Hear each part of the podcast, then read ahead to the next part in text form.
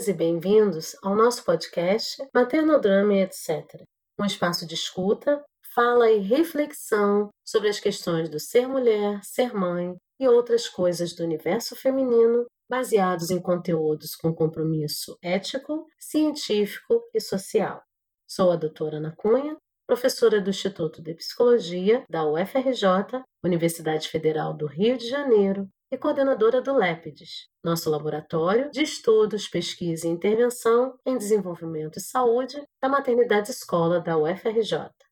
No nosso último episódio, apresentamos uma discussão interessante na série Ser Mãe, quando falamos sobre parentalidade, maternidade e maternagem.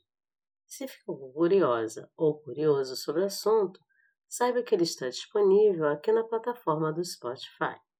Basta acessar nosso 13º episódio e conferir.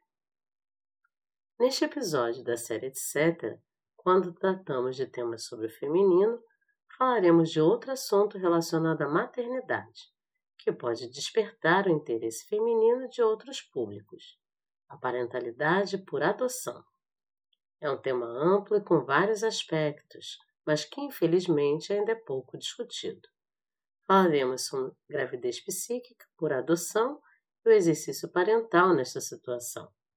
Vamos dar destaque à monoparentalidade adotiva, ou seja, quando a mulher decide adotar e cuidar sozinha de uma criança. Ficou interessado no assunto? Então convido vocês a ouvirem este episódio.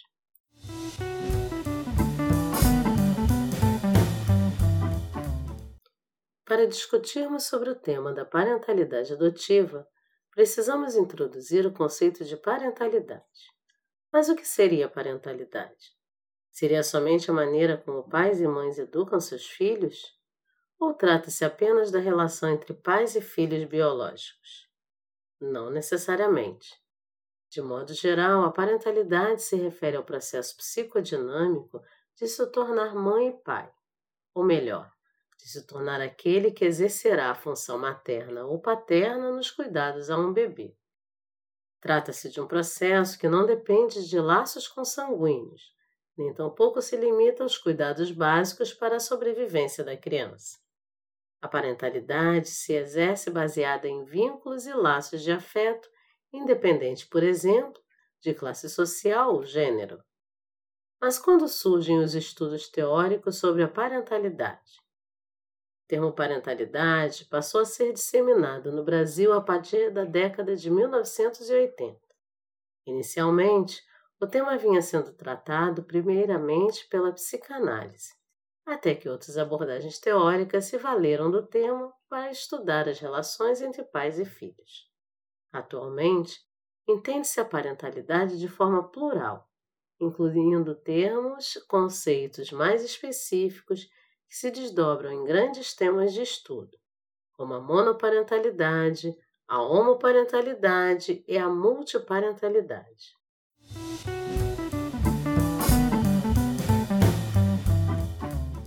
Se a monoparentalidade se refere à parentalidade exercida por um cuidador principal, a homoparentalidade é quando o cuidador parental é uma pessoa que se autodeclara com orientação homossexual.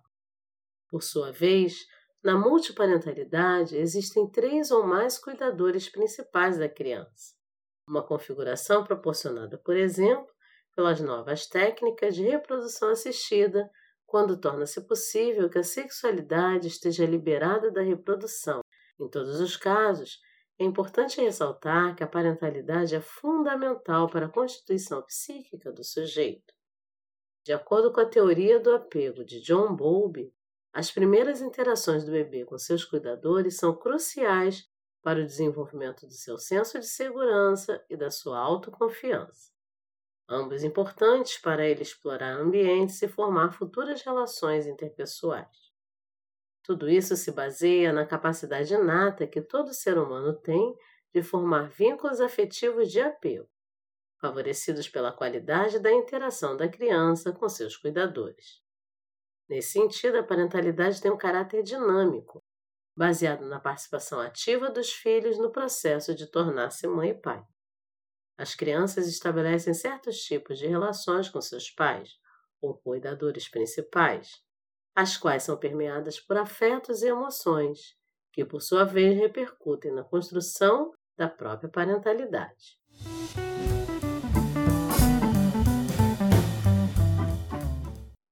Precisamos distinguir dois aspectos do processo de parentalidade: procriar e o cuidar. Enquanto o primeiro tem a ver com uma condição biológica inata, ou mesmo um momento do ser humano em que ele será capaz de gerar um filho, a segunda, o cuidar, se baseia numa responsabilidade ético-afetiva, que ocorre no processo e é a base para a parentalidade. Com isso, procriar é fisiológico, mas criar ou cuidar é afetivo. Propomos a ideia de que, para um crescimento emocional seguro, a criança precisará sempre ser adotada do ponto de vista afetivo. Embora diferentes, tanto a filiação biológica quanto a adotiva precisam ser baseadas no afeto. Somente os laços de afeto e de amor entre pais e filhos poderão garantir um desenvolvimento saudável. Isso quer dizer que o amor será sempre adotivo, mesmo que o filho seja biológico. O amor filial, baseado em laços afetivos, será a base para a parentalidade.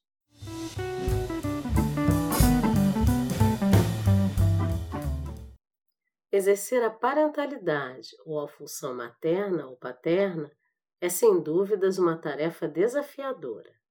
Quer seja biológica ou adotiva, a parentalidade exigirá sempre uma reestruturação da psicodinâmica familiar.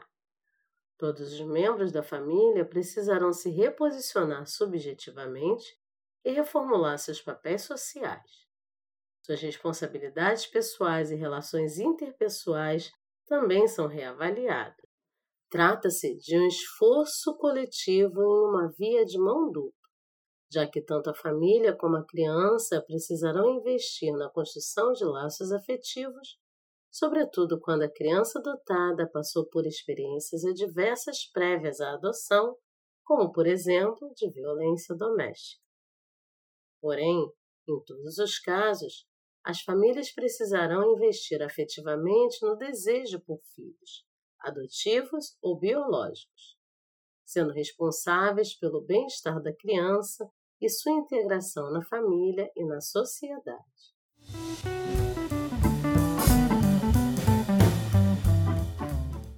Embora existam diferenças entre família adotiva e biológica, ambas guardam semelhanças no que se refere à parentalidade, sobretudo no período pós-nascimento, quando a chegada de um novo integrante é sempre envolta de surpresas.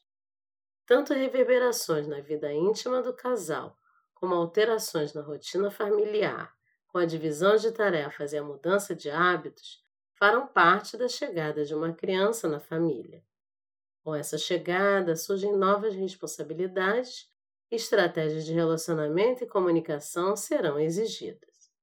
Importante ressaltar também que, embora a parentalidade biológica e adotiva sejam parecidas, existirão aspectos específicos ao sistema adotivo.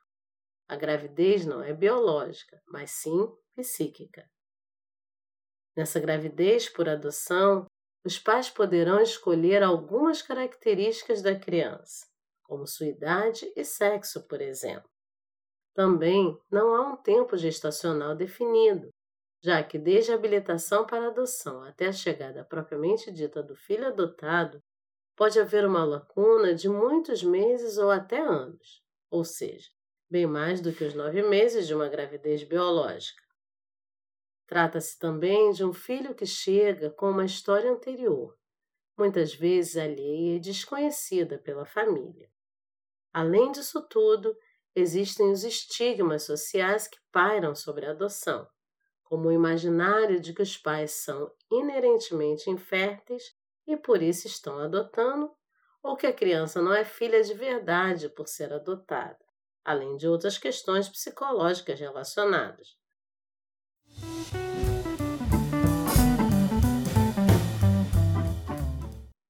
Mesmo com diferenças, não podemos dizer que a parentalidade adotiva será sempre negativa. As dificuldades no exercício parental prescindem dos laços consanguíneos e podem ser superadas pelos laços afetivos. É no afeto que reside a base para a solução de possíveis e futuros problemas relacionais entre pais e filhos, tanto na família biológica como na adotiva. A diferença é que as famílias adotivas irão lidar com questões particulares, como, por exemplo, o interesse da criança em saber sua origem biológica, o que, inclusive, é um direito dela, segundo o Estatuto da Criança e do Adolescente, o ECA. Segundo o artigo 48 do ECA, o adotado tem direito de conhecer sua origem biológica, bem como de obter acesso irrestrito ao processo no qual a medida foi aplicada e seus eventuais incidentes após completar os 18 anos de idade. Para lidar com os desdobramentos deste e de outros desafios, indicamos a parentalidade positiva. Baseada em vínculos positivos de proximidade afetiva, cria-se uma relação segura e um ambiente de bem-estar e confiança entre pais e filhos voltados para as necessidades infantis.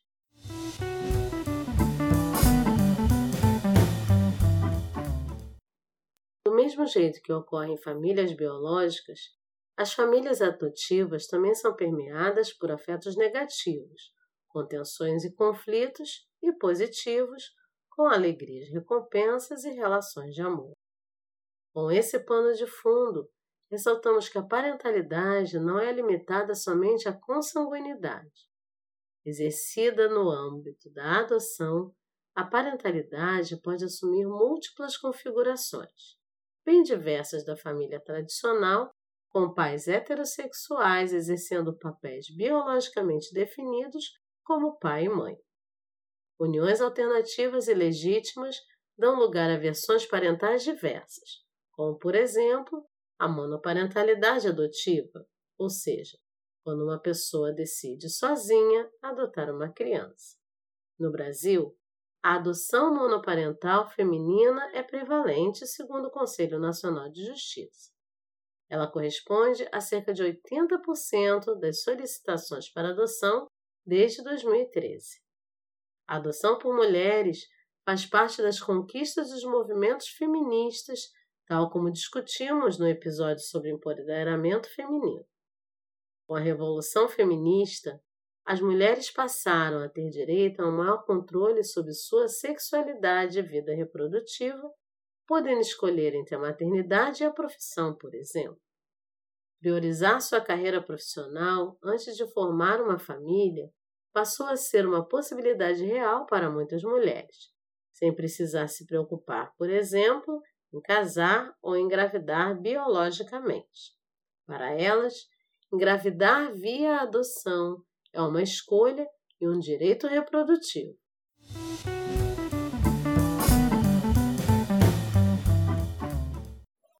As motivações para se tornar pai ou mãe, mesmo sozinhos e através da adoção, podem ser variadas. Diferentemente do que o senso comum enfatiza, a adoção não é uma alternativa apenas nos casos de infertilidade. No contexto contemporâneo, a adoção pode ser também uma primeira opção em direção à parentalidade. Queremos dizer com isso que a parentalidade se inicia com o desejo por filhos, independente da forma como a criança chegará, e se concretiza pela realização da gravidez, quer seja ela biológica ou adotiva. No caso da adoção monoparental, quando a mulher decide por ser mãe, inicia-se seu planejamento parental.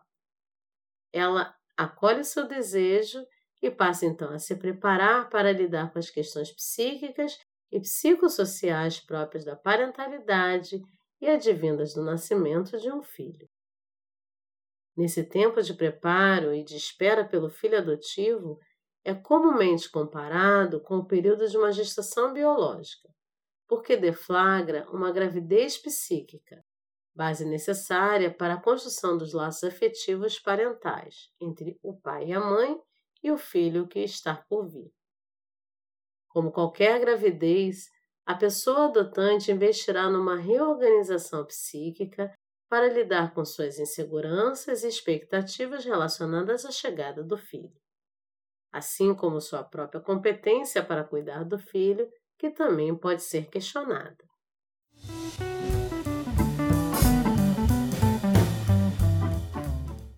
Já a monoparentalidade, quer seja ela adotiva ou não, passa por desafios próprios desse cenário familiar.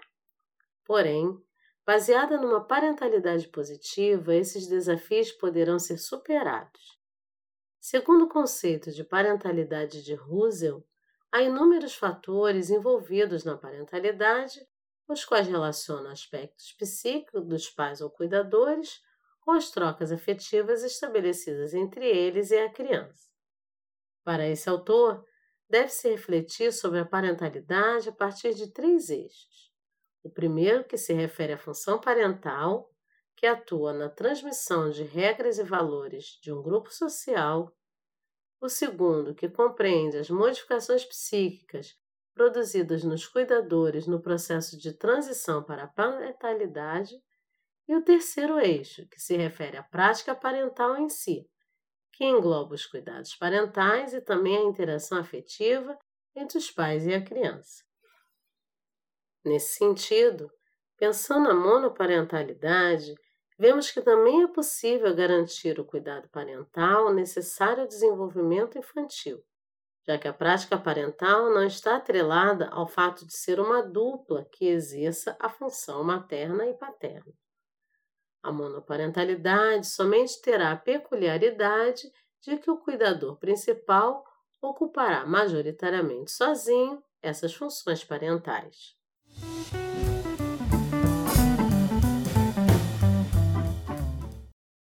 Lembrando que o processo de parentalidade corresponde a um momento de preparação psíquica necessária para receber um filho. E isso ocorre quer seja na gestação biológica, quer seja na gravidez via adoção. Nesse segundo caso, é importante que a pessoa adotante disponha de uma rede social de apoio que proporcione seu bem-estar e o da criança, sobretudo quando se trata de maternidade solo, por exemplo. No primeiro momento, a equipe técnica do Judiciário, responsável pelo processo de adoção, irá tomar parte dessa rede de apoio.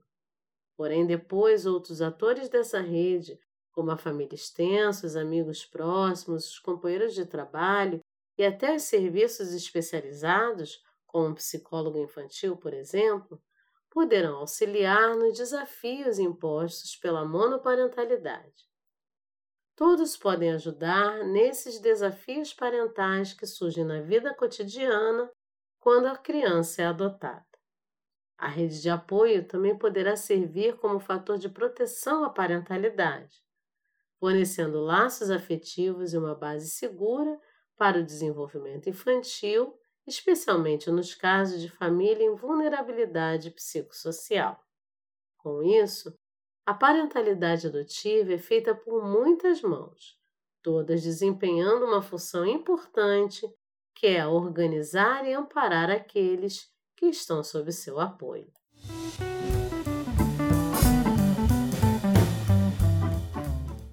Chegamos ao final de mais um episódio da série Etc. do nosso podcast. Nesta série discutimos sobre as muitas facetas do universo feminino e neste episódio resolvemos falar sobre adoção e parentalidade.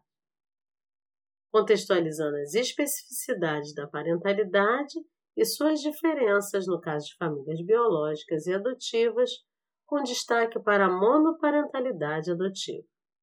Gostou desse episódio ou achou o tema interessante? Então não deixe de acompanhar o vídeo da nossa série no canal do YouTube, no nosso laboratório de pesquisas ULEPIDS.